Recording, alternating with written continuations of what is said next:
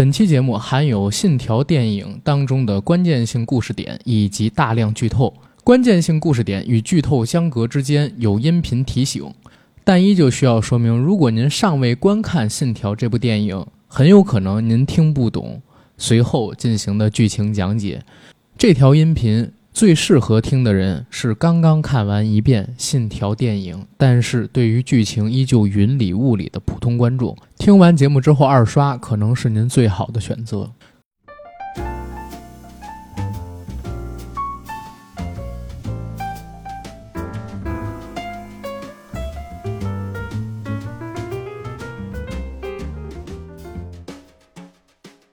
哈，大家好，欢迎收听我们这一期的硬核电台，我是主八甘，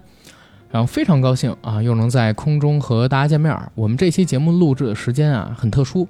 是在二零二零年九月五号的凌晨一点三十四分，所以您现在听到的呢是一期临时制作的节目。什么节目需要这么着急给大家进行制作呢？就是九月四号于中国大陆公映的克里斯托弗·诺兰导演最新力作《信条》。因为《信条》这片子是在昨天刚刚上映嘛，所以我也是看到了很多网友们的评价，说：“哎，看不懂，时间线太复杂，然后叙事结构怎么这么迷呀？这次诺兰导演好像把片子拍的不是这么平易近人，烧脑烧脑太烧脑啊！要不是这个我天赋异禀的话，我连百分之二十可能都理解不了。”关于这样的评论啊，网上现在特别的多，可能过两天还会上个热搜。然后我还特地查了一下豆瓣上关于《信条》这片子的评分，我查的时候应该是晚上的九点多吧，已经降到八点二了。但是我自己个人是挺喜欢这个片子的。为什么我会喜欢这个片子？我得跟大家说，《信条》这部电影可能是我看过的最精准的一部电影。什么精准呢？是。他在诺兰导演所执行的这个时光交错、时间倒流的概念下，像一场外科手术一样精准的开刀和缝合，每一帧画面、每一个人物的动机，甚至你在这部电影里边看到的音乐的细节、听到的音乐的细节，都是严丝合缝的在这个高级的概念下进行执行的。整体的完成度之高，让我想象不到世界上还有任何一个其他的导演可以来把控这样的一个作品。关于《信条》这部电影呢，就是我也思考了很多，我也回述了好多，包括当时我看的，呃，那一场，我也进行了大量的笔记，可以帮大家理一下时间线。还有《信条》当中，如果你想去看懂，或者说，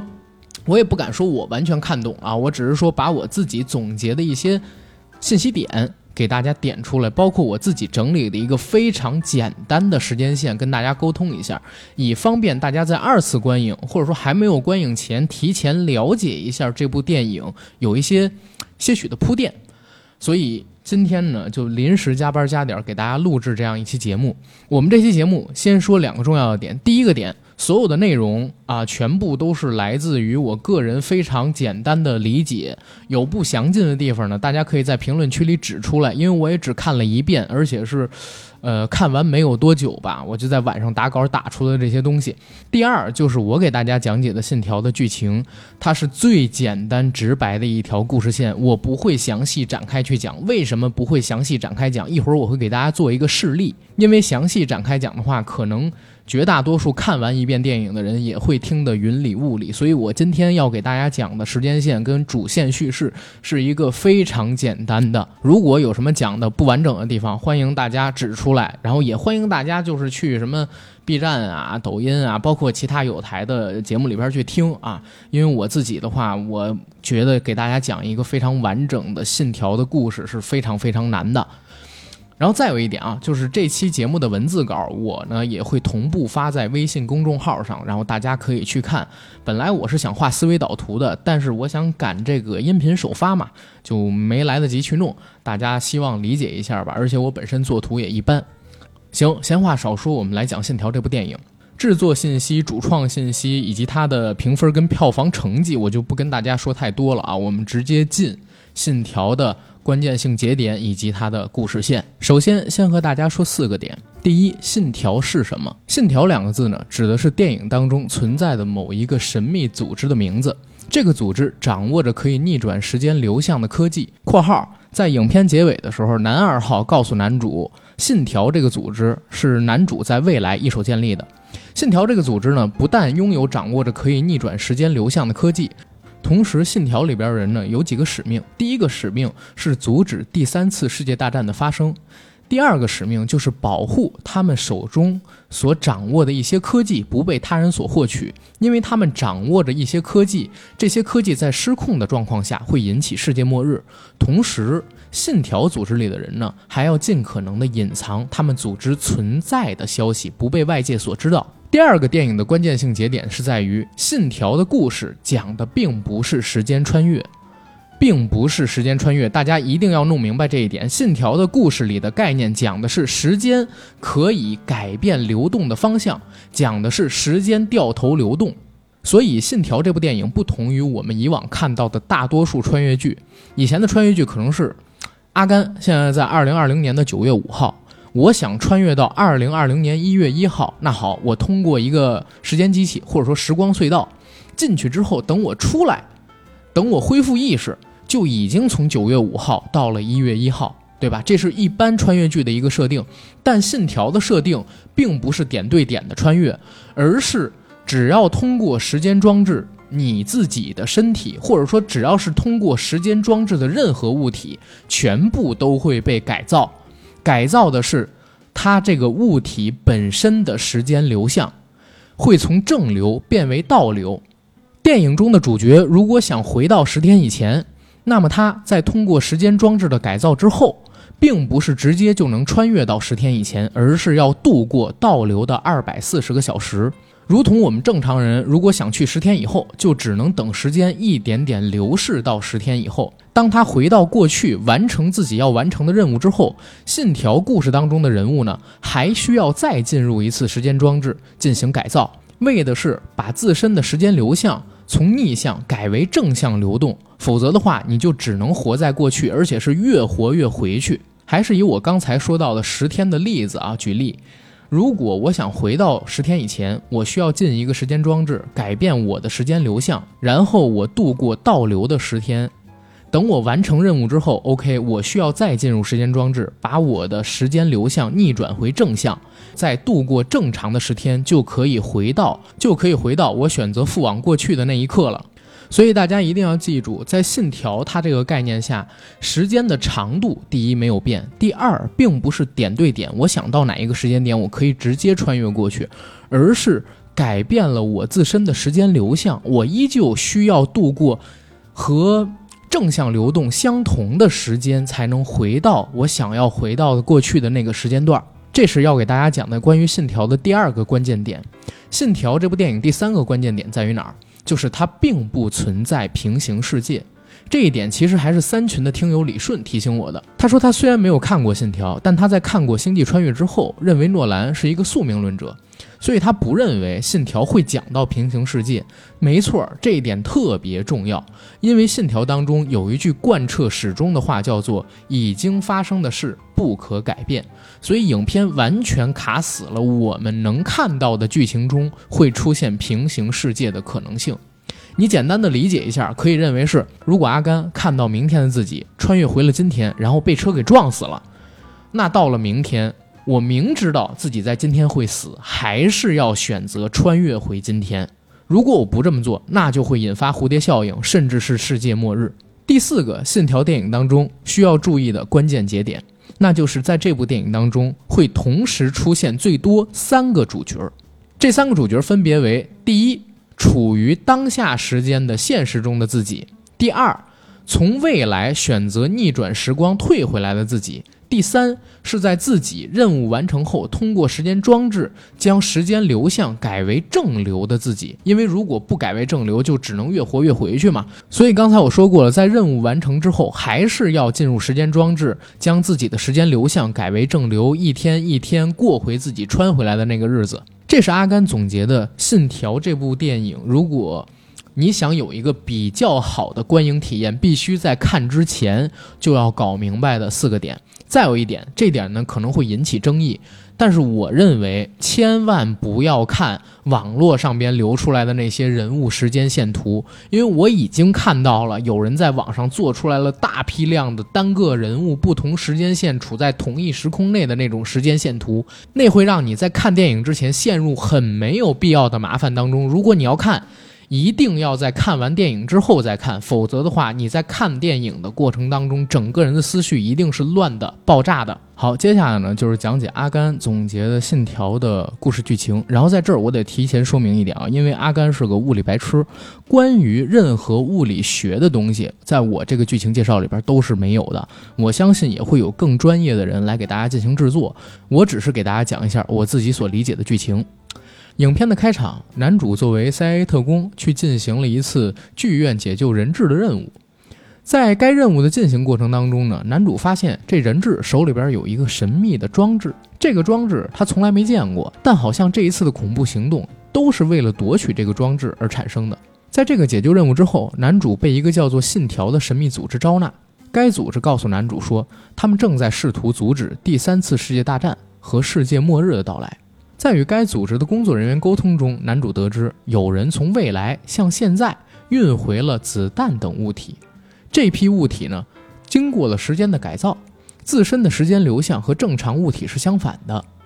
而信条组织的工作人员担心这些物体呢，可能仅仅只是一个输送的开始，以后会有更具杀伤性的物品从未来运回现在，并且引发起第三次的世界大战。男主在实际接触这些物品之后，也开始担心信条组织他们说的世界末日可能性，便加入了这个组织，开始调查关于这些被传送回来的逆向物体的源头到底是哪儿，并且信条组织还派来一个叫做尼尔的搭档和他合作。信条组织在经过子弹的成分分析之后，发现它的制作源可能是来自于印度的某个军火贩子。于是，男主和搭档就来到了孟买，找到了这个印度的军火贩，但没想到他其实也是信条组织的一员。这个军火贩告知他们说，这些物品子弹确实是从我这儿卖出去的，但是我卖走的时候，他们的时间流向都是正常的。为什么他们的时间流向会改变？应该是在买我这些子弹的俄罗斯军火贩子那儿产生的。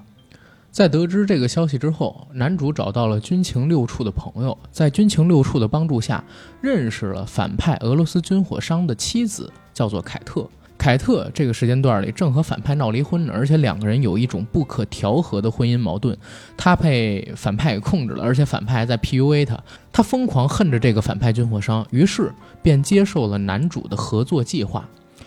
凯特还告知男主说，反派在某一个机场有一个安保极严的秘密仓库，而且在那个仓库当中似乎有着什么秘密。男主和搭档就想闯进这个仓库里边去看一看嘛。他们用的什么方法呢？就是找了一架波音747飞机，冲撞到这个机场仓库里边去，借着安保都去处理飞机的骚乱，就混进了其中。可是他们想一探究竟的时候，却遇到两个黑衣蒙面人。和他们进行一番打斗之后，两个黑衣蒙面人逃遁。男主和搭档发现时间已经来不及了，在外面的安保马上就要退回到仓库里了，但也确认这位俄罗斯军火商确实拥有着逆转时间的科技。随后，在凯特的安排下，男主与反派相见，并且取信了反派，从反派手中接受了一个盗取不二四一的任务。括号这儿要说一嘴啊，就是反派的阴谋呢，是通过未来某个科学家研究出的一种叫做算法的科技毁灭世界。这个叫做算法的科技被未来的科学家研究出来之后，未来的科学家非常恐惧，害怕这个科技被别人给使用，真的把世界毁灭掉。于是他就把算法分成了九个部分。藏在了一个最安全的地方，这个地方是哪儿呢？就是过去。他把这九个部分通过未来传送回现在，并且安排给九个核大国，就是英法美中印度南非等等九个核大国，让他们去保管。不二四一呢，是反派仅剩的九个部件当中的那一个算法部件，只要集齐这九个部件，就可以启动算法毁灭世界。男主本来想盗取不二四一之后就把它藏起来，或者说交给国家，省得被反派找到。但是没想到，他刚刚从卡车上边偷盗到不二四一，就被从未来穿越而回的反派给打劫了。反派还挟持的正向时间流动的凯特，这一块，阿甘为什么会说反派是逆向时间流动，凯特是正向时间流动呢？因为在电影当中有一个设定，一旦进入时间装置，改变了自身的时间流向，那你其实没有办法呼吸正常外部空间的空气，因为你的肺部没办法呼吸正向的空气嘛。所以在《信条》这部电影里边，所有经过时间装置改造、时间流动方向被改变的人都需要戴着氧气面罩。而凯特那个时候没带，所以他是正向时间流动的，没有经过时间装置的改造。男主因为那个时候他已经爱上了凯特嘛，我也不知道为什么两个人爱得那么快，就几分钟的时间，所以面对反派只能是束手束脚。又因为不二四一被男主遗失，所以男主只能被反派绑走审问。如何遗失，我后面会讲啊。举一个实例，在审问间里，反派审问男主的时候，男主发现了时间装置的使用方式。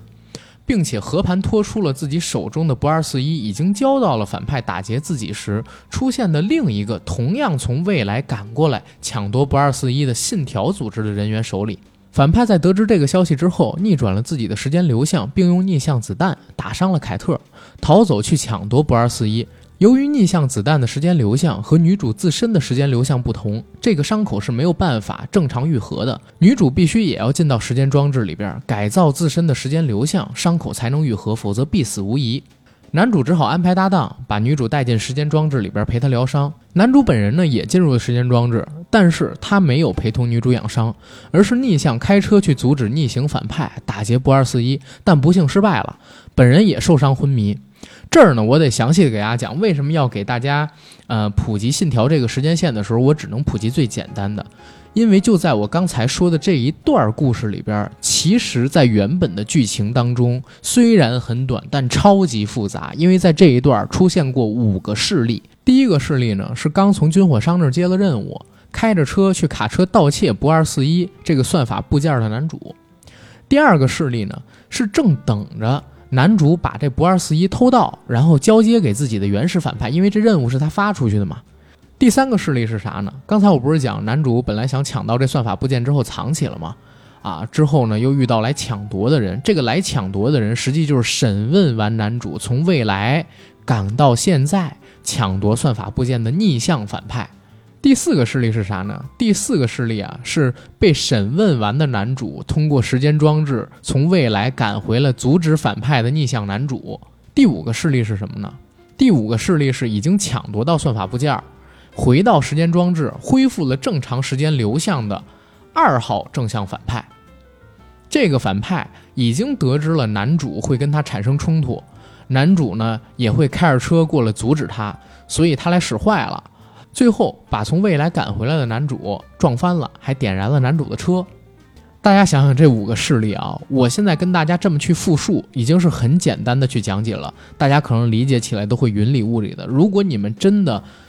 是直接去看这部电影，然后几分钟的内容里边出现这么多的细节，我相信能完全看懂的人，或者说一遍能看懂的人很少很少。然后我们接着来讲剧情啊。男主刚才不是说受伤了吗？当他醒过来之后，发现自己被搭档尼尔给救下来了。尼尔将伤势正在逐步愈合的男主和凯特带到了七天前的机场时间装置那儿，要他们进行时间流向的修复。男主和尼尔分别穿上黑衣人的面罩，还有黑衣人的衣服，保护着凯特。结果呢，遭遇了七天前的自己。一番打斗之后。三个人才先后进入时间装置，成功矫正时间流向，并且从机场那个时间装置处离开。尼尔在主角痊愈之后，告知了主角反派的计划，说反派是想集齐九个算法部件，并且埋在地下，确保不被他人找到，自己选择自杀，因为自己呢一直佩戴着心跳感应器，心跳停止的瞬间，算法就会启动，以此毁灭世界。那凯特又表示说，反派啊是胰腺癌晚期，之前有段时间很怪，非带着自己去越南度假，不去还不行。他应该是想通过时间逆向回到越南那个时间段，再解除时间逆向，想和自己度过一段美好时光，再选择啊在越南那个时间段里自杀，毁灭掉世界。三人在推测出反派的计划之后，就来到了信条组织的大本营，掌控的那个时间装置所在地。通过一个超大型的时间装置，三个人同一艘海轮，包括海轮上边士兵，都完成了时间变相，准备回到反派越南之行的最后一天，救出算法，并且展开算法与反派心跳感应器之间的链接，杀死反派，拯救世界。时间一天天的向回流逝，男主一行人总算是到了反派越南之行的最后一天，就是准备自杀的那一天。男主还有尼尔各自带领一支信条小队，到达算法所在地进行算法拯救战。这儿呢，需要给大家提示一个点啊，因为很多人在看到这段的时候，我觉得也会云里雾里的。因为这两条小队分别是男主和尼尔各自带领一支，而男主带领的那支小队呢，是在登陆之前解除了时间逆向的，所以他们的时间流动是正向的，他们要用正向的时间推进去解救算法，而搭档的小队是逆向的。这些人的存在是为了更好的解决敌人，而且为突发状况预留后备手段。为什么要预留这个后备手段？后边呢，我也会讲。这是男主跟尼尔的任务，凯特的任务是什么呢？凯特是扮成过去的自己，安抚反派。因为之前自己在越南之行的最后一天和反派吵了一场大架，反派的情绪有些失控。凯特要在这个时候扮成过去的自己，安抚反派，为主角争取作战时间。而且他还要在拯救算法之后第一时间杀掉反派，以防止反派发现不对反攻。就在这样的一个计划之下。男主尼尔和凯特三方同力拯救出了算法，并且消灭掉了反派。尼尔在任务完成之后，告诉主角说：“其实你刚才在地下作战的时候，有个人为你挡了个枪。为你挡枪的那个人呢，是我。因为已经发生的事情不能改变，所以我现在要进入时间装置里边，改变自己的时间流向，到那个时间节点去，呃，替你挡枪。”并且告知主角，信条组织是你在未来一手建立的，我也是你在未来招募的团队成员。咱们俩在未来相处几年之后，我被你通过时间装置逆向送回到了现在，协助还没有成为信条组织创立人的你完成拯救世界的任务。你现在认识我虽然只有十几天，但是在未来我们会有几年的相处时光。已经发生的事儿不可改变，我在起点等你。随后。尼尔便前往时间装置进行逆向操作，为主角赴死去了。电影到这儿基本上就结束了。后边讲的实际上就是男主控制了算法，并且把算法呃隐藏起来，建立了所谓的信条组织。那关于这个电影，可能大家看完之后会有点疑问，对吧？我这儿也总结了，就是最开始我看这个电影的时候出现的几个疑问。第一个疑问：反派在结尾的时候明明是逆向回到了越南的时光，为什么他不用戴面罩呢？这个我思考了一下，因为是这样子啊，反派先是通过把自己的时间流向改变，他一天一天的活着，回到了越南之前的那段时光，然后解除了自己的时间逆向。他想陪女主啊度个假，度个假呢，两人和和美美的过一段生命之中的快乐日子，再自杀。所以在影片结尾的时候出现的反派，虽然是从未来回到的过去。但是他已经恢复了自己的正常时间流向，所以不用戴呼吸面罩也可以呼吸正常空气。第二个问题，反派为什么要毁灭世界？其实，在电影里边给到过原因，因为反派患有胰腺癌，而且是晚期了，靠手术也救不了自己，命不久矣，想报复世界，而且他就是凭借未来人给他提供的资源发的家，他也要报恩。未来的人不断的在让他进行毁灭世界的任务。第三一点，谁给反派这些未来科技？刚才我说过，未来的人类，因为未来的人类有感于环境恶化，他们没有办法正常的生活，生不如死，就希望毁灭掉现在的人类，重启世界。这儿我觉得是这部电影最狗血的地方，就是为什么信条我只打了八分，就是我因为这个所谓的环保概念实在是太狗血了。第四个疑问，未来人类如何给到反派这些科技的？剧情里边也交代过，就是反派最早是一贫如洗，在俄罗斯的一个核矿厂工作。当然，他本身染上胰腺癌，也可能是因为这一点，因为长期接触放射性物质。反派发现了未来人类通过逆向操作后埋在地下的那些等待着被他发现的黄金和文件，于是他就抖起来，就富起来了，也拿到了那些神奇的科技，开始协助未来人实行自己的计划。这儿还有一个疑问：反派是如何与未来的人类进行交流的？未来的人类是怎么选到反派的？很简单，现代人类如果想和未来的人类交流是非常容易的，你只需要在特定的地点埋下一些物品，并且告知其他人说：“哎，我在这儿埋了什么什么东西。”如果未来还有人存在的话，就来这儿找找找找。那只要未来的人类那个时候还存在，并且知道你在这儿埋下的东西，他就可以取出来。同样，未来人类也可以通过嗯影像资料啊、文字资料，获知现代人类会在什么地方出现，然后在这些地方呢埋下通过逆向操作后的物品，来帮助他们，来帮助反派。所以反派和未来人类的交流其实是非常便捷的。然后关于《信条》这部电影，星期日我还会二刷，我争取二刷之后再给大家做一期节目。我这期节目呢，可以推荐给那些刚刚看完一遍，准备去看第二遍，对于这部电影的剧情看得云里雾里的朋友们。好，这期节目先做到这儿，我们争取下期节目再见。